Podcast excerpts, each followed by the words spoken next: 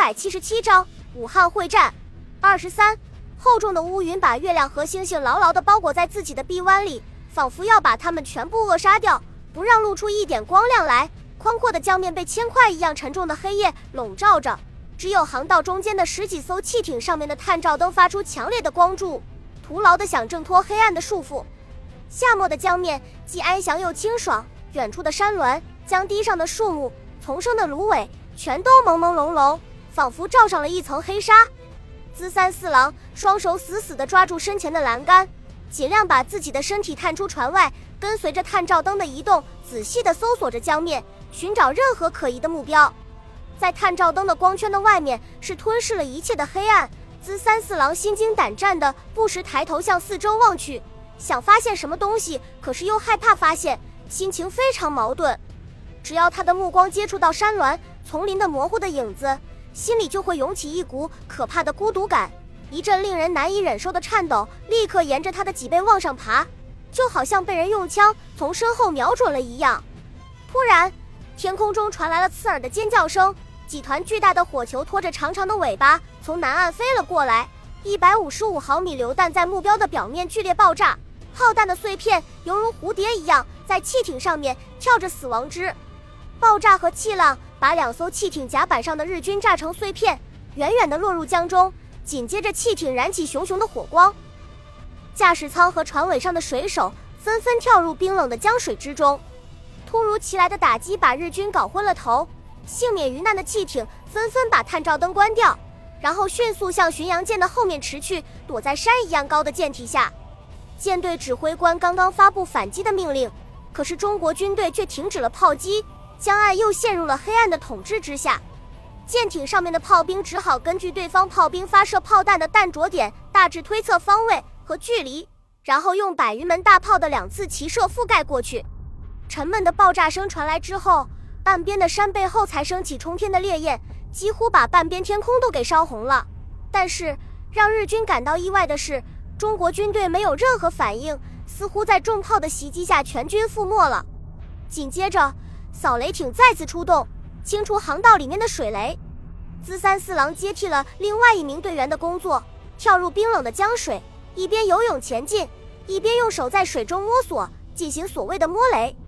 尽管有救生衣的保护，可是阵阵寒气还是一刻不停地向资三四郎的心口钻，使他的四肢都有些麻木了。这时候，探照灯光的边缘出现一个黑乎乎的东西，他急忙用手一抓。一条白森森的手臂露出了水面，他慌忙把手臂丢回水里，然后用手示意探照灯继续向前移动。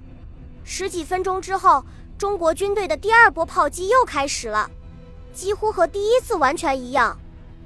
中国炮兵在连续进行了三次齐射之后，就停止了射击，用漆黑的夜色把自己保护了起来。在漆黑的夜晚，探照灯发出的强光在几公里外都清晰可见。为中国军队炮兵提供了准确的坐标，使他们在短短的两次攻击当中就摧毁了超过半数的汽艇，迫使剩下的汽艇改用手电筒来扫雷。在昏黄光晕的照射下，日军的行动变成了名副其实的摸雷。然而，中国军队并没有就此罢休。半个小时之后，正当资三四郎在暗自庆幸的时候，几颗照明弹从南岸缓缓升起，把空旷的江面照得如同白昼。紧接着。十几颗炮弹呼啸而来，狠狠地砸向扫雷艇。资三四郎从炮弹的声音判断出落点就在自己的附近，急忙双腿一蹬，再把头一低，潜入水下。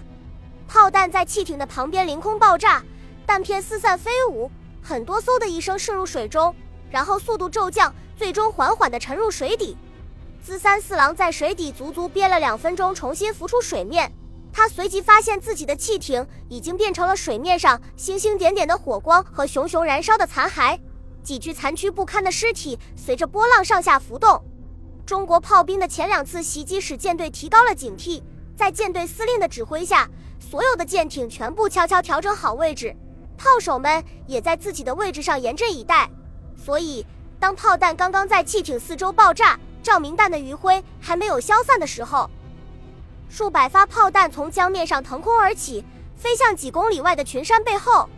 惊天动地的爆炸声迅速传了回来。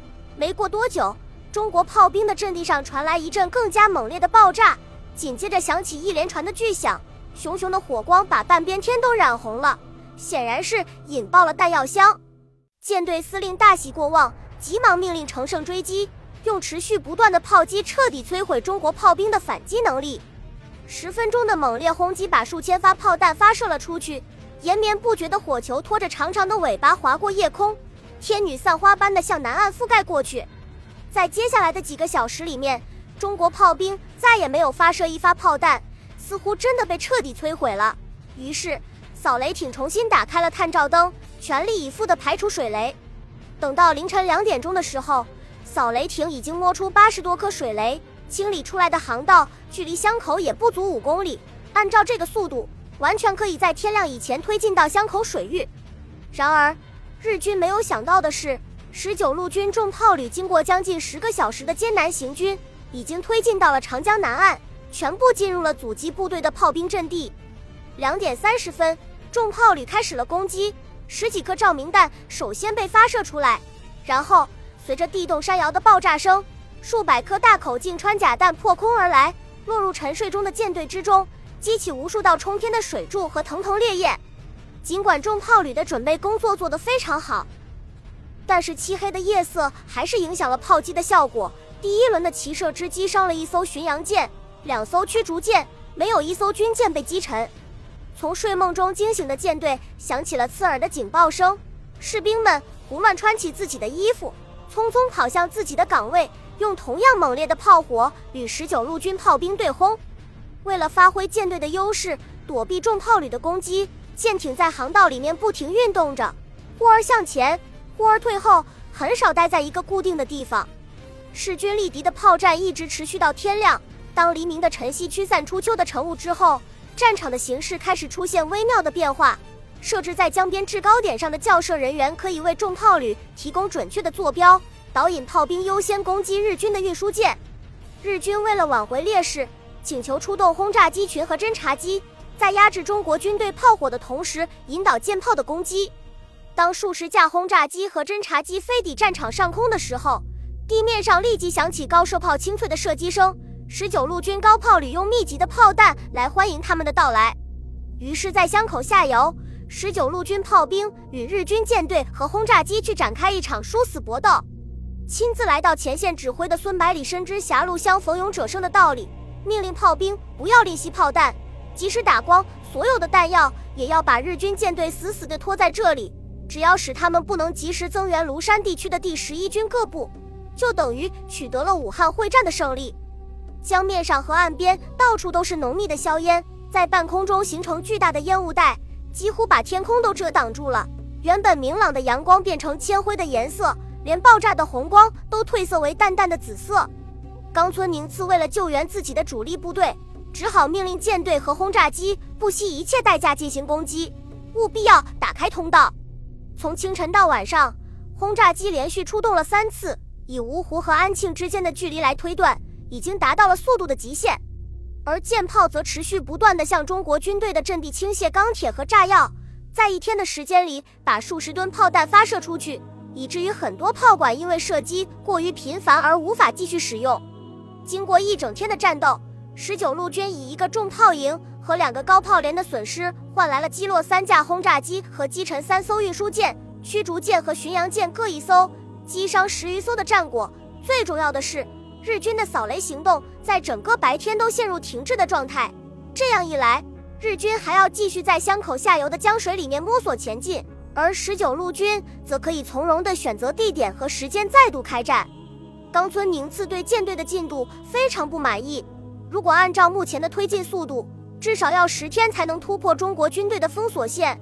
而处于第九战区第一兵团包围之中的几个师团已经处于弹尽粮绝的边缘，是无论如何也坚持不了这么长时间的。最后，冈村宁次命令舰队司令，必须在两天之内通过马当要塞。否则，军法从事。